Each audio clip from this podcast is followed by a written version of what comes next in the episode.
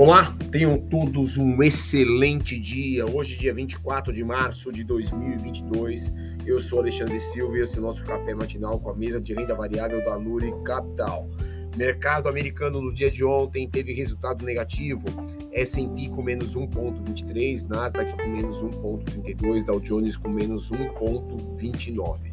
Já o índice do dólar, o DXY, esse esteve positivo com 0,13. As notas do Tesouro Americano fecharam no patamar de 2,112%. Isso o Tesouro com vencimento para dois anos, ok? Contra 2,170 do dia anterior. Na verdade, as bolsas americanas ontem sofreram com as pressões das incertezas da guerra, né, que acionaram venda de ativos de risco e corrida por proteção. Ontem também foi apresentado os estoques de petróleo dos Estados Unidos e veio em queda, menos 2,5 milhões de barris. Isso trouxe pressão à cotação do petróleo. Brent ele esteve é, em alta de 5,30%. É, com relação à tensão geopolítica na Ucrânia, ontem os Estados Unidos subiu o tom contra Moscou, acusando oficialmente é, a Rússia sobre os crimes de guerra na Ucrânia. Lembrando que hoje haverá reunião da OTAN, é, juntamente com o G7 do Conselho Europeu, para poder discutir questões sobre o conflito é, no leste europeu. Neste momento, o mercado futuro S&P trabalha com 0,44 positivo, Nasdaq com menos 0, uh, com mais, perdão, 0,41% e o SXXP 600 esse estável com menos 0,01. Já o Brent, petróleo tipo Brent, esse com mais 0,63%. É, no radar, continuamos ainda com muita atenção com a questão da inflação americana. Lembrando que hoje tem pedidos de seguro-desemprego lá nos Estados Unidos, vamos falar um pouco mais abaixo. Né?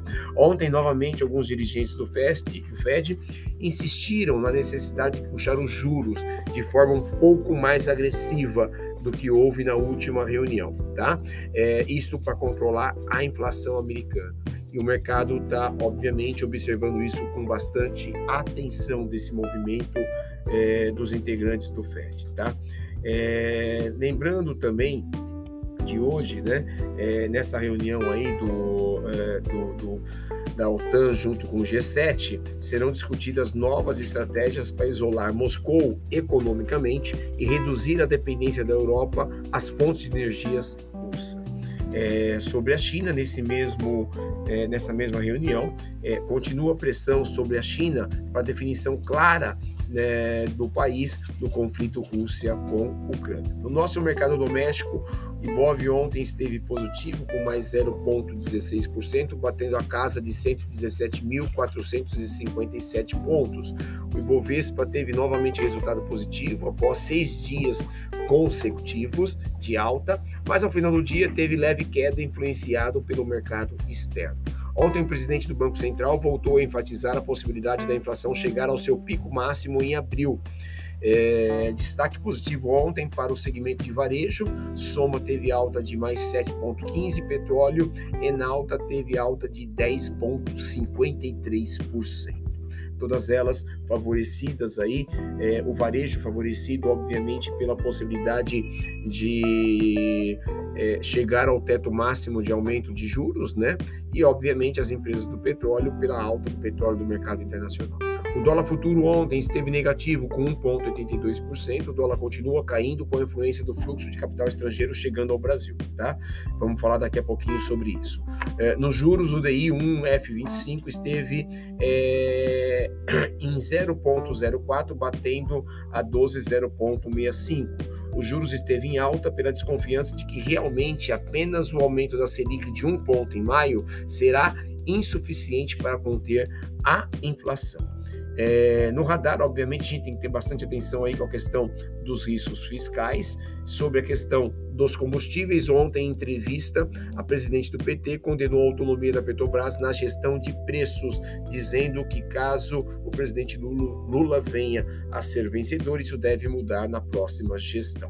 Com relação ao fluxo de capital estrangeiro, na segunda-feira, dia 21 de março, entrou pelo canal da Bolsa 1,51 bi de reais, tá? É, na sexta-feira havia entrado 4,26. No acumulado do mês de março já entrou 18,38 bi de reais por este canal.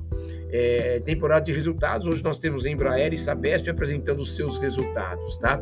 Indicadores importantes para o dia de hoje, nós temos relatório trimestral de inflação agora às 8 horas, reunião do Conselho Monetário Nacional também às 9 horas, núcleo de pedidos de bens duráveis referente ao mês de fevereiro lá nos Estados Unidos às 9h30, pedidos iniciais por seguro-desemprego às 9 horas e 30 minutos, temos o PMI industrial eh, de março às 10h45 nos Estados Unidos e o PMI serviços, eh, referente a serviços, como mês de março às 10h45 também lá nos Estados Unidos, tá bom?